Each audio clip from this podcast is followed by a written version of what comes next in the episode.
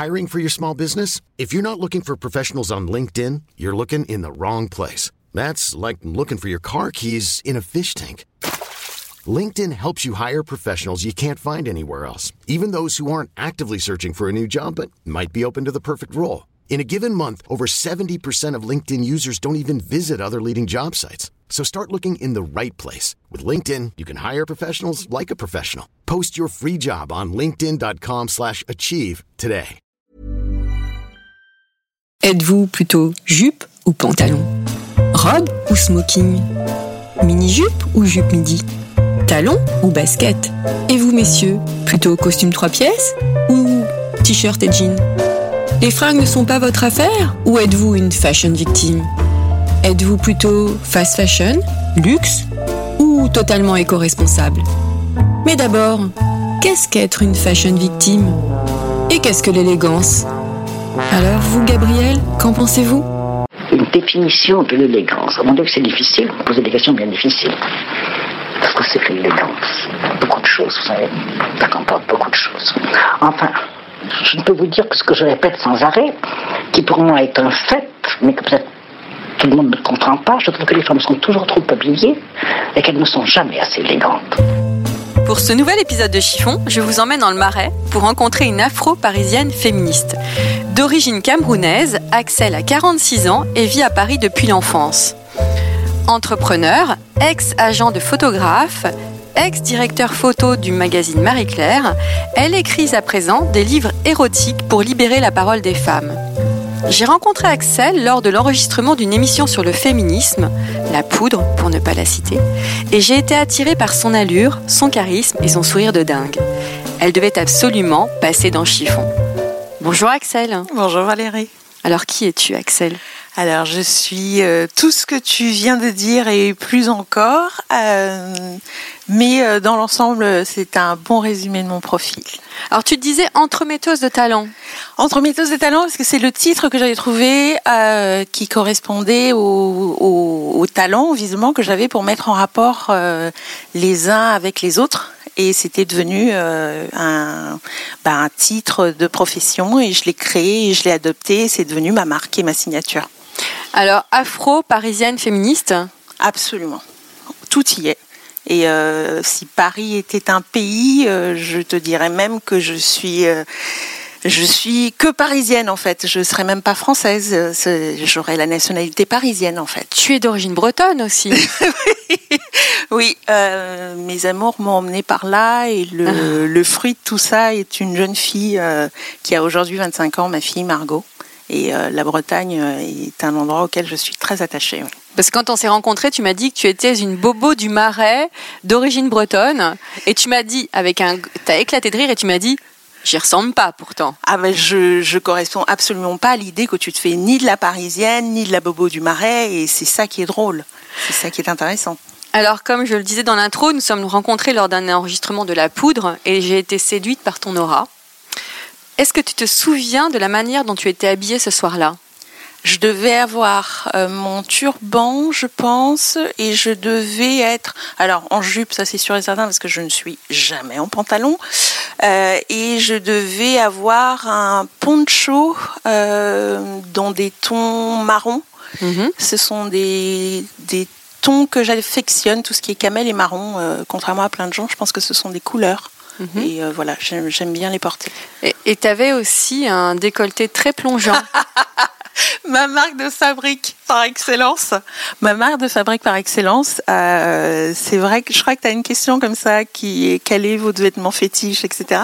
Moi, c'est pas un vêtement en fait, c'est ça. C'est le décolleté, plongeant. C'est le décolleté et la peau nue parce que je suis. Euh, je suis quelqu'un qui ne met jamais de collant, quelle que soit euh, la saison, parce que je suis, oui, et là, Valérie vient de, regarder. le regard vers mes jambes, genre, est-ce non, elle est sérieuse? Oui, oui, je suis sérieuse euh, parce que je les supporte pas en fait, parce que je, je sais pas, j'ai, je, je fais une réaction allergique, et donc je suis la fille en plein hiver que tu vas croiser, jambes nues, et qui va se faire arrêter dans la rue par euh, des d'autres filles en disant mais vous n'êtes pas sérieuse là, vous n'avez pas de collant en fait. Mais je n'ai pas froid aux jambes et j'ai un rapport à la peau qui fait que en fait, je, quand je suis habillée, j'ai toujours quelque chose qui laisse voir ma peau.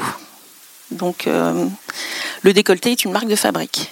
Assumée et, euh, ouais, et bien Et justement, assumée. à propos d'assumer, tu m'as dit que les hommes aiment les femmes rondes et que toi, tu n'as aucun complexe à ce sujet. Et justement Alors- que tu aimes bien montrer tes formes. Alors, je pense que c'est c'est- c'est peut-être moins le fait que les hommes aiment les femmes rondes. Je ne me permettrai pas de parler pour tous les hommes, mais je pense que les hommes aiment les femmes euh, voluptueuses qui s'assument.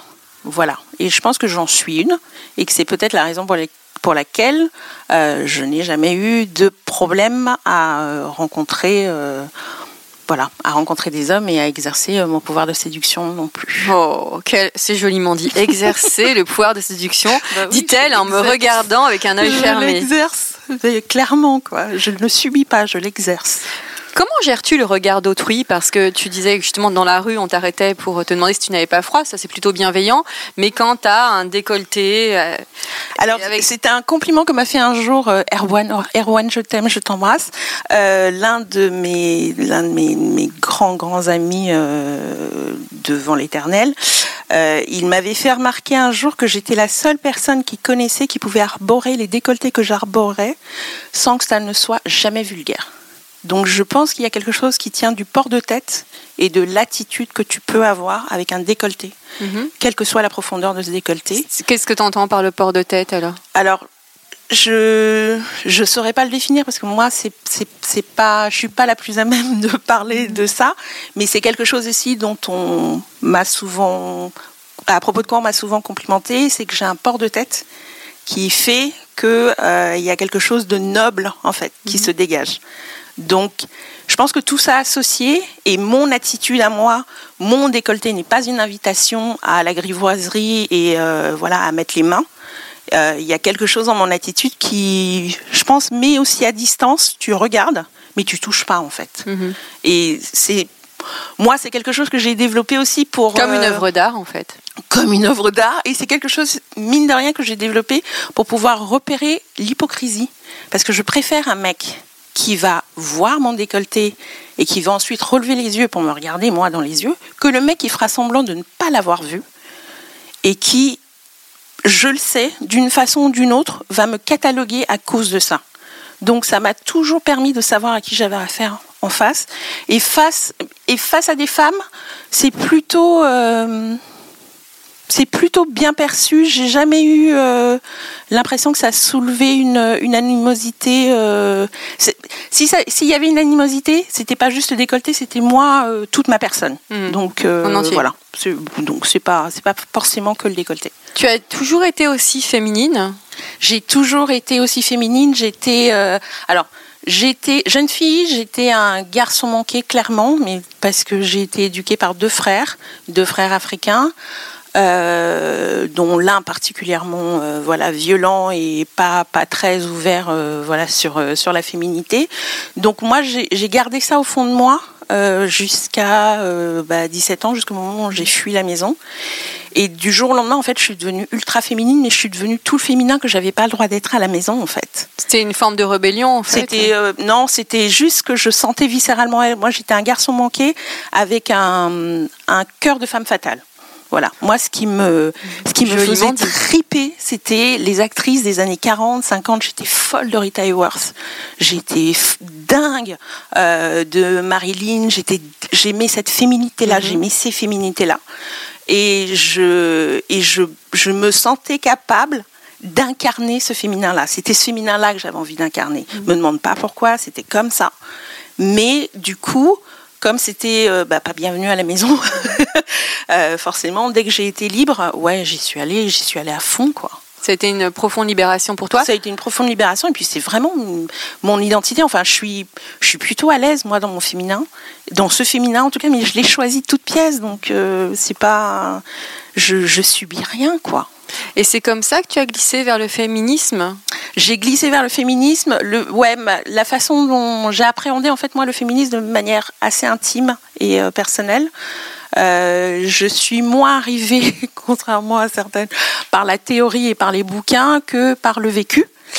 Euh, et c'est vrai que moi, je suis la fille d'une voilà, d'une femme qui a été mariée euh, contre son gré à 12 ans, qui est devenue mère à 13, et puis à 15. Moi, elle m'a eu avec le seul homme qu'elle a choisi. Euh, et cet homme a été, a été un, un père juste. Voilà, papa, tu me manques beaucoup. un père bienveillant, un père africain bienveillant.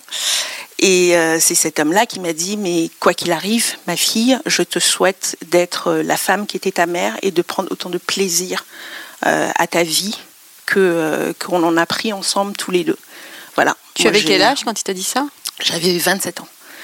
Donc c'est euh, un joli cadeau qu'on te fait. Euh, c'est extraordinaire de la part d'un père. C'est extraordinaire de la part d'un père et vraiment je rajoute d'un père africain qui appartenait à la génération à laquelle il appartenait. Mon père est le plus grand féministe qui soit. D'abord de nous tous, c'est d'abord lui qu'il était. Euh, et, et, et, ce cadeau-là, cette parole-là, euh, fait que euh, le féminisme pour moi c'est d'abord un endroit où, euh, où tu, tu as des êtres qui sont euh, bah, en harmonie avec leur part féminine, leur part masculine. Et mon père, c'était l'incarnation de ça.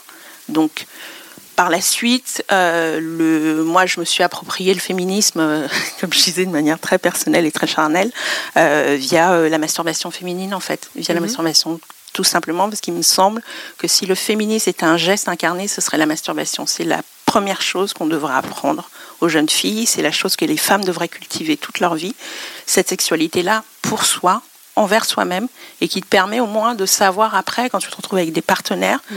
ce qui te fait du bien, ce qui te fait plaisir, ce que tu as envie qu'on te fasse. Pas de pas d'être juste dans le regard et dans le désir de l'autre, mais d'être toi désirante.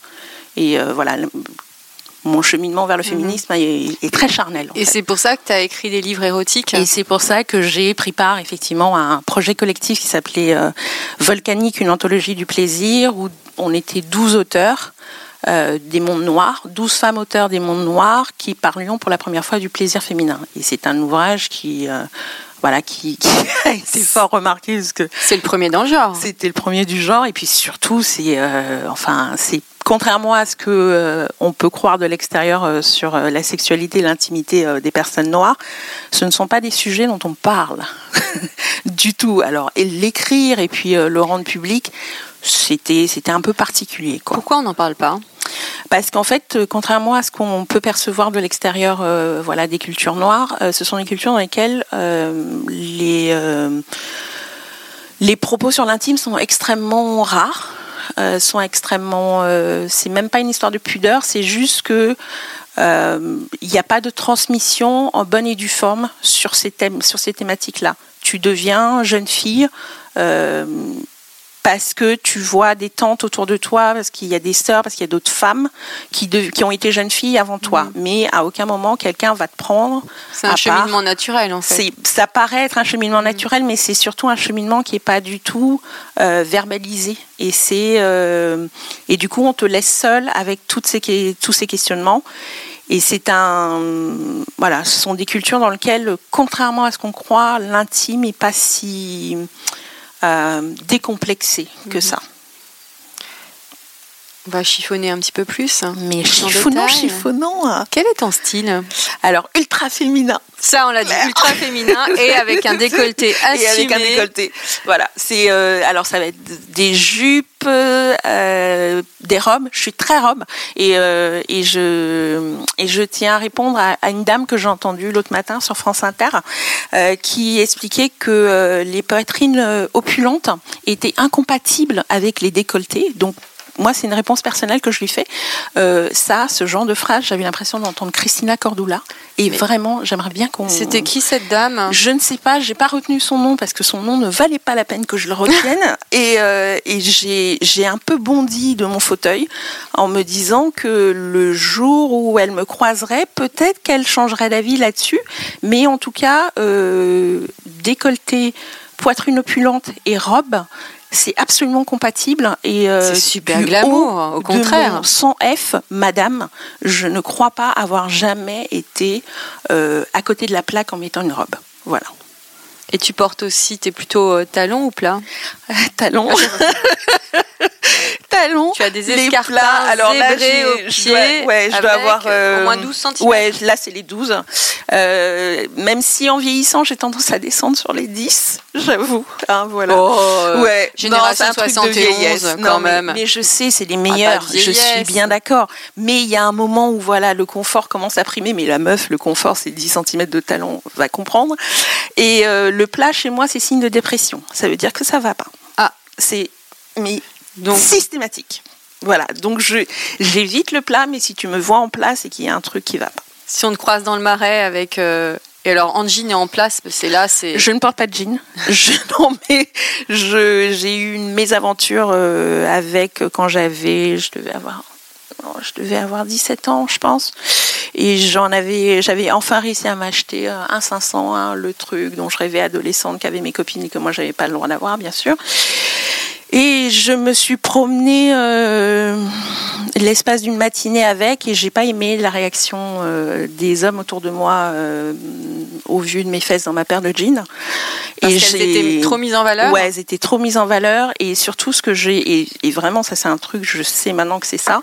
je suis autant le décolleté, je peux L'assumer. ouais l'assumer et surtout affronter ton regard. Mhm. Tu es face à moi. Mais oui. Autant le cul, c'est dans mon dos que ça se passe et j'aime pas cette idée en fait. Et du coup, en fait, je suis rentrée à la maison, j'ai enlevé mon 500 et je n'ai plus jamais mis de 500 je ne mets pas de pantalon. Donc, toi, on doit te regarder dans les yeux. Moi, regarde-moi dans les yeux, je n'ai aucun problème avec ton désir, mais sois euh, au fait que j'en ai un aussi et que je suis en mesure de te remettre toi à ta place en fait. Donc, le vêtement qu'on ne verra jamais dans ta garde-robe, un jean, Un jean, c'est et d'autres interdits? Euh, Oui, pardon Valérie, les hugs. je suis C'est un navrée. commun. Je pense que Hug ne, ne sponsorisera jamais chiffon. Oui, c'est là, mais je te le confirme. Non, pardon, mais euh, je trouve ça ignoble. Voilà, même seul sur une ligne déserte et euh, c'est le seul truc qu'on me file, c'est non. Voilà, ça c'est non, ça marche pas. Et puis en plus c'est plat. Qu'est-ce que tu veux que je fasse là-dedans? Voilà. Peut-être que si conçoivent des hugs avec des talons de 12, je vais peut-être revoir ma copie, mais pour l'instant c'est non. Et quand tu, tu portes des talons, justement, quand tu es perché euh, sur 12 cm de talons, tu te sens, comment dirais-je, euh, encore plus féminine, encore plus forte? Je me sens, ouais, je me sens moi. Je me sens euh, conquérante. Voilà, c'est ce truc-là. Donc tu comprends les femmes qui disent, euh, moi j'ai besoin de talons pour m'affirmer. Ouais, je pense que c'est une. euh, en tout cas, c'est- une écriture de féminité que je comprends, ouais. Et qui, qui ne qui n'enlève rien à celles qui sont à plat. euh, Moi, j'ai plein de copines autour de moi qui ne mettent pas de talons, quoi. Enfin, mais qui sont les premières à me complimenter sur les miens en général et qui sont toujours un peu hallucinées de voir ce que je suis En fait, capable de déjà, porter. ce qui, est élé- ce qui est élégant, c'est que tu, tu sais marcher avec. Bah, c'est ça, c'est que je sache marcher aussi. avec et que ce soit pas, c'est pas euh, quelque chose euh, de saugrenu sur ma personne. Ça fait partie de moi en fait. Alors par contre, il y a peu de temps, j'ai interviewé un homme qui m'a dit qu'il n'aimait pas les femmes en talons, un homme de notre âge, euh, parce que ça avait un côté très fétichiste. Ah, il a, il peut. Ça, c'est possible, monsieur. Moi, j'ai eu, j'ai eu effectivement un amant qui préférait que je les garde au lit. Ah Mais euh, c'était très sympa. Moi, j'ai bien aimé aussi. Voilà, et, euh, ça a été l'occasion d'avoir beaucoup de paires de chaussures parce qu'il se contentait pas juste d'aimer euh, avoir une des compagnes qui, il les achetait. C'était, Ah, c'était, c'est c'était assez drôle. Il les gardait, par contre. Ah. Il tenait donnait pas. Il les gardait après. Après, je veux pas savoir pas très élégant de sa part, hein. Je- Franchement, il non, un moi, radin, plus pensé, tu vois, au, au fait que peut-être il avait un placard avec euh, les paires de chacune avec le prénom, tu vois. C'était plus un truc comme ça que j'avais trouvé un peu bizarre, mais je trouve que c'est une bonne trame de film ou de voilà ou de Ouais, ça ferait de une bonne court métrage. intrigue de film. Ouais, je trouve que c'est pas mal. Voilà. Alors tu me disais que le décolleté faisait partie de ton ADN. Euh, Il y a autre chose aussi, le turban. Ah, le turban. Le turban, oui. Alors, euh, contrairement à la vague euh, de, de, de retour aux racines, etc., le turban, moi, je le porte depuis, je crois bien, je dirais 25 ans. Parce que j'ai commencé à l'arborer après la naissance de ma fille. Et c'est quelque chose que j'ai commencé à mettre par flemme pur et simple. C'était même pas, euh, c'était pas du tout un geste politique, euh, mes racines africaines, etc. Non, rien du tout. C'était juste que euh, au sortir de ma grossesse, j'avais perdu des cheveux, comme ça arrive assez souvent, et j'avais trouvé cette parade-là pour avoir une coiffure euh, facile et rapide à faire le matin et qui laissait le temps à mes cheveux de repousser. Et j'ai juste adopté ça à ce moment-là et j'étais devenue la fille au turban, en fait, la femme au turban. Alors, t'es la femme au turban Je suis la femme au sans turban. collant. Et au Je suis- décolleté et au vertigineux. décolleté, et au décolleté vertigineux. En gros, oui, Ouais, ça ton Oui, ADN en fait. il y a des gens qui peuvent te, me résumer euh, en ces termes-là, ouais, absolument. Mais tu vois, c'est ce que j'ai repéré tout de suite toi, sans te connaître. Non mais ça me je- touche parce que Je tu parlais, tu étais dans le public et je me suis dit, cette fille, je dois l'avoir dans le chiffon. non mais je et en plus moi j'ai été vachement surprise en fait quand tu es venue vers moi en me disant mais j'aimerais beaucoup t'interviewer. Je suis genre mais pourquoi? Donc euh, voilà. Que penses-tu de l'expression être à la mode? Ben, c'est ce que je suis pas. Euh, je préfère euh, le style à la mode. Hein. Le style, c'est savoir ce qui vous va. hein. La mode, ça passe quand même les gens. Et euh, non, j'ai pas, j'ai pas eu cette éducation-là. Je, j'ai pas cette conception-là de la mode. T'es pas du tout une fétichiste des tendances. Ah, mais je, je sais même pas en quoi elle consiste en fait. Moi, je suis une fétichiste de moi-même déjà. Donc, de savoir ce qui me va. Et, euh, et ça, déjà, tu sais quoi, ça prend une vie. Euh, Il y a des périodes, il y a des étapes. Et, euh, et je suis contente à la quarantaine d'être suffisamment apaisée avec moi-même pour savoir quel est mon style en fait. Définitivement. Et c'est celui-là. Et comment tu t'imagines euh, dans 30 ans? J'espère que je serai la version, euh, alors c'est plus que ça, même c'est 40 ans. Euh, la, Donc, je serai un 76 mix- ans? Ouais, je serai un mix, je pense, entre Iris Apfel, Mhm. qui est une tendanceuse, enfin, une ancienne euh, dame de la mode qui a 96 ans aujourd'hui, qui a un 96 look déjà. mais Ouais. juste démentiel. Et Maya Angelou, que j'aime infiniment, qui est une écrivaine noire américaine, Mhm. euh, qui a vieilli avec une grâce. euh, voilà, il faut, faut voir les photos de Maya pour comprendre. Une grâce et une bienveillance. Et j'espère être un mix de ça, en fait, être très. Très audacieuse en matière de mode, aussi. ouais, fantaisiste, euh, plus rien à foutre, et, euh, et avoir en même temps euh, dégagé de la bienveillance et de la bonté pour mon prochain, quoi.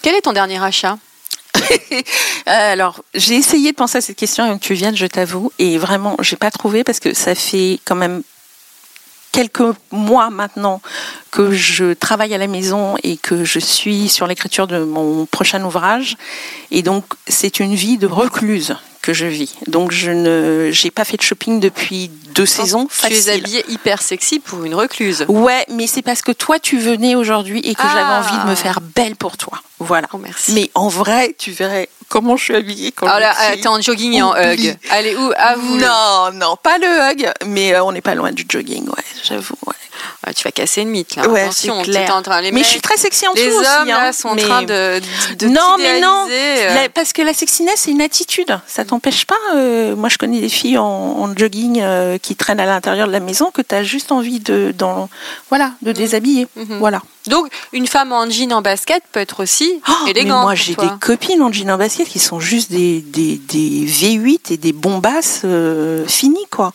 des V8. Des V8, ouais, c'est mon expression.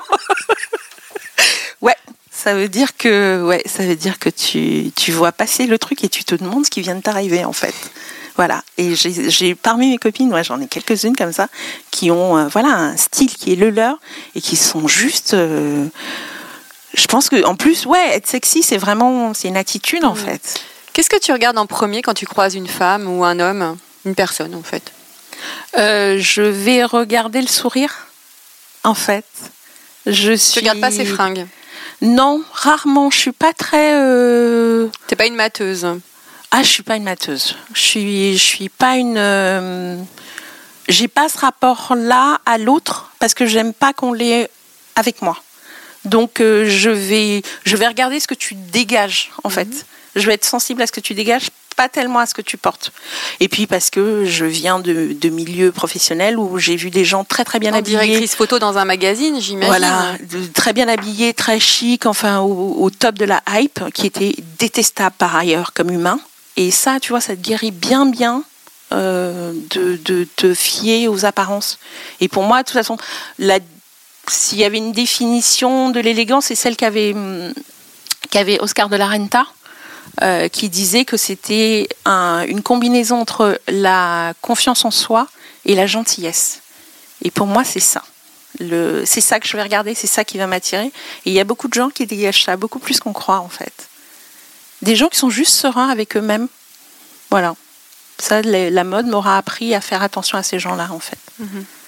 Donc tu es une acheteuse raisonnable Je suis une acheteuse raisonnable parce qu'avec l'âge, encore une fois, euh, tu sais de mieux en mieux ce qui te va, donc tu t'éparpilles plus du tout. Quels sont tes spots fringues? Euh, le jour euh, quand tu as envie de te faire plaisir Alors, en vrai de vrai, mon rêve absolu, si je devais avoir un dressing de la mort qui tue, hmm. c'est, ce sont des robes portefeuilles de chez Diane von Furstenberg. Voilà. C'est l'ultra-féminisme. Pour moi, ça, c'est le summum du summum. C'est l'endroit où je vais, euh, ouais, où je vais dépenser toute ma thune le jour où je serai en mesure de le faire. Ça, c'est sûr et certain. Et, ouais, Diane. Que penses-tu de la surenchère de consommation de fringues encouragée par la fast fashion? Euh, je pense que ça, ça correspond aussi au fait que les gens euh, sont pas, ne, ne savent pas qui ils sont et consommer à outrance de cette manière-là, c'est juste pour te rassurer en fait. Mm. Je pense qu'il n'y a pas juste un discours à tenir sur l'impact que ça peut avoir sur la planète et sur le mode de vie d'autres mm. sous d'autres contrées. Il faut aussi comprendre que ça, ça parle du mal-être mm. des individus ici dans nos sociétés. Comment est-ce que euh, tu peux croire que changer de vêtements, acheter, acheter, acheter compulsivement va remplir le vide intérieur? Pour moi, c'est remplir quelque chose, ça. Et je pense qu'il y a une conversation à avoir là-dessus aussi, qui a l'air d'échapper à tout le monde. Mais c'est pour ça que je te pose la question. Je pense que ça reflète le mal-être en fait de nos sociétés, euh, voilà, occidentales. Que fais-tu des fringues que tu ne portes plus? Je suis une grande donneuse. Je suis une grande fournisseuse de. Euh, tu es surtout une grande généreuse, je, je crois. suis une grande généreuse d'Emmaüs. Euh, je, je veille toujours à donner ce dont je ne veux plus en bon état, hein, parce que franchement, donner des trucs euh, qui sont déchirés. Mais les, je le dis parce que j'ai eu l'occasion de parler avec eux. Ils m'ont dit que parfois ils récupéraient des choses où ils se disaient mais à quoi pensent les gens en fait? Et, et je donne parce que pour moi, c'est une manière de remercier l'univers de m'avoir permis d'acheter, en fait. Donc, ça me paraît normal, si on m'a donné les moyens à un moment donné de les acheter, de les donner à mon tour à quelqu'un qui n'aura peut-être pas le moyen de le faire. Donc, c'est un vrai geste euh, éthique de ma part. Que penses-tu du mythe de la Parisienne Ma copine. Sachant que tu as voulu organiser une exposition à Paris sur le sujet, je pense que donc tu as quelques mots à dire sur la chose. Alors déjà, c'est pas la Parisienne, on va arrêter avec l'archétype, c'est les Parisiennes. Euh, c'est la pluralité de ces figures. J'ai travaillé effectivement sur un sur un projet qui s'appelait Si Paris était une femme, et l'idée c'était d'interviewer les Parisiennes de naissance ou d'adoption sur leur rapport à la capitale et comment elles en étaient comment elles étaient arrivées ici. Et euh, à la faveur de ce projet-là, effectivement, on a fait une centaine d'interviews de Parisiennes. Euh, et puis nous, quand on disait Parisiennes, c'était toutes les Parisiennes. Voilà. de toutes les couleurs. De toutes les couleurs, toutes les de toutes les origines sociales. Et même qu'elles habitaient pas que Paris intramuros c'est les 20 arrondissements. Il y en avait qui habitaient à Stein, à Sarcelles. Euh, enfin, nous, c'était Paris, quoi. C'est le grand Paris. C'est le grand Paris. Et, euh, et, on a eu, on a été un peu des, surpris par euh, la réaction d'une certaine municipalité qui, peut le dire, qui la municipalité de Paris, en fait, hein, la mairie de Paris, qui ne n'a pas suivi. Alors, on parle d'un projet qui date de 2009, 2009-2010. Hein, euh, en 2012, nous, on a reçu euh, le label de la région Île-de-France euh, pour les, projets contribuant à la diversité de la vie parisienne. Et euh, la mairie de Paris, contrairement à ce qu'on aurait, à quoi on aurait pu s'attendre, ne nous a pas suivis sur euh, sur l'expo euh, et a trouvé, en gros, que certains le, le panel était très, comment dire, trop diversifié peut-être? On voyait peut-être un peu trop les figures noires et arabe de ce panel. En tout cas, c'est l'impression qu'ils ont eue. Euh, parce que nous, on avait veillé sur les 100 portraits à avoir euh, exactement le même nombre. 25, 25, 25. de, représentation mhm. équitable. Et il y avait huit hommes en plus, voilà. Et c'était et nous, c'était un témoignage de ce, qui de ce qui faisait la richesse de Paris. Mais là, encore une fois, on parle de quelque chose qui s'est produit en 2010. Je pense qu'il y a des questions qui n'étaient pas soulevées à l'époque. Il faut le reproposer, ce projet. je sais, Valérie. Je n'arrête pas de te dire. pas. Euh, et je pense que, ouais, aujourd'hui, si on repartait avec, euh, avec ce projet-là, les choses seraient, seraient vraiment autrement. Parce que toi, le mythe de la Parisienne, avec euh, son trench, sa chemise blanche, son rouge à lèvres rouge et son béret sur la tête. Alors, avec beaucoup d'affection et beaucoup d'amour, je les connais pas personnellement, mais c'est juste pour dire qu'elle représente un certain archétype de la Parisienne.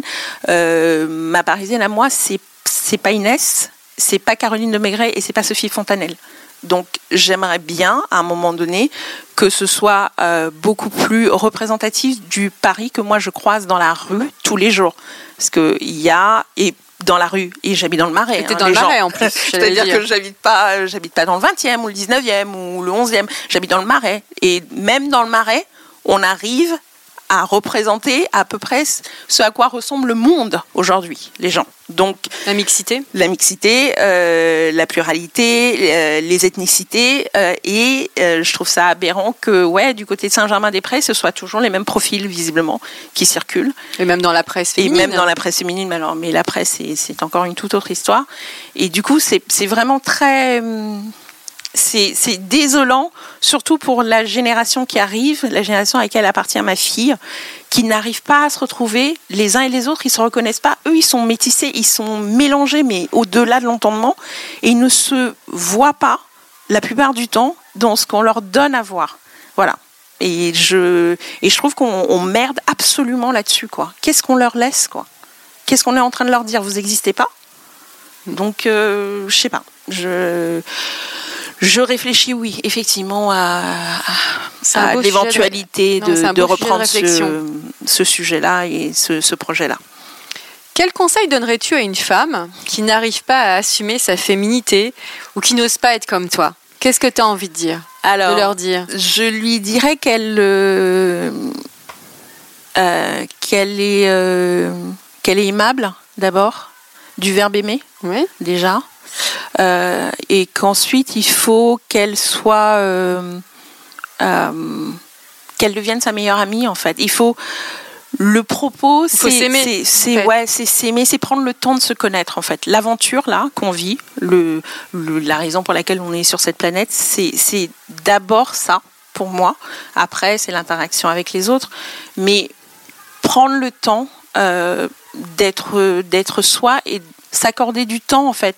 Le temps que tu prends, enfin que tu trouves toujours euh, le moyen de consacrer aux autres, est-ce que tu pourrais le consacrer à toi d'abord? Parce qu'en fait, tu vas trouver en toi plein de raisons de te kiffer en fait.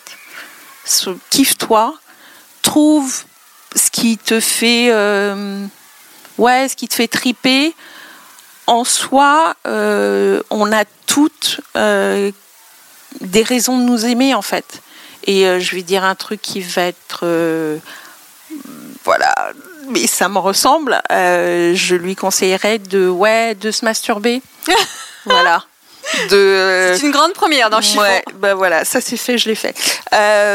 de l'amour de soi, ça commence aussi par ce geste-là.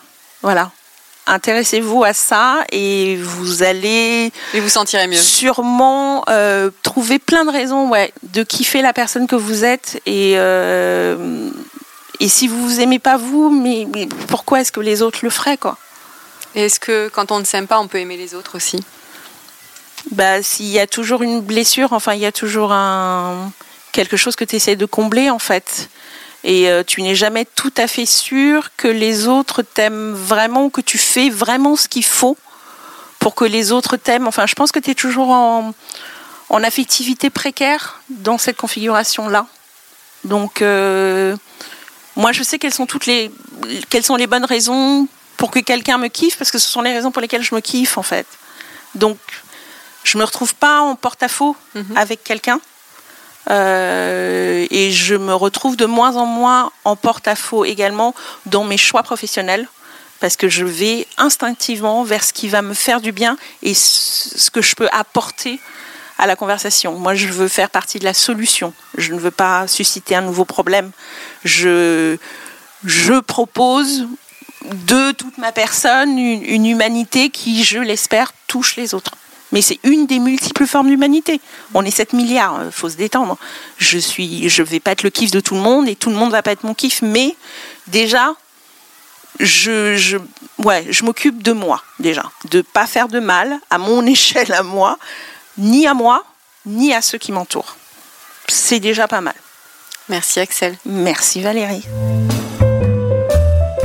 Et voilà, encore un nouvel épisode de Chiffon qui s'achève. Je vous retrouve très bientôt pour un nouvel épisode avec un homme ou une femme. Je ne peux vous en dire plus, je laisse monter le suspense. À très bientôt. En attendant, portez-vous bien.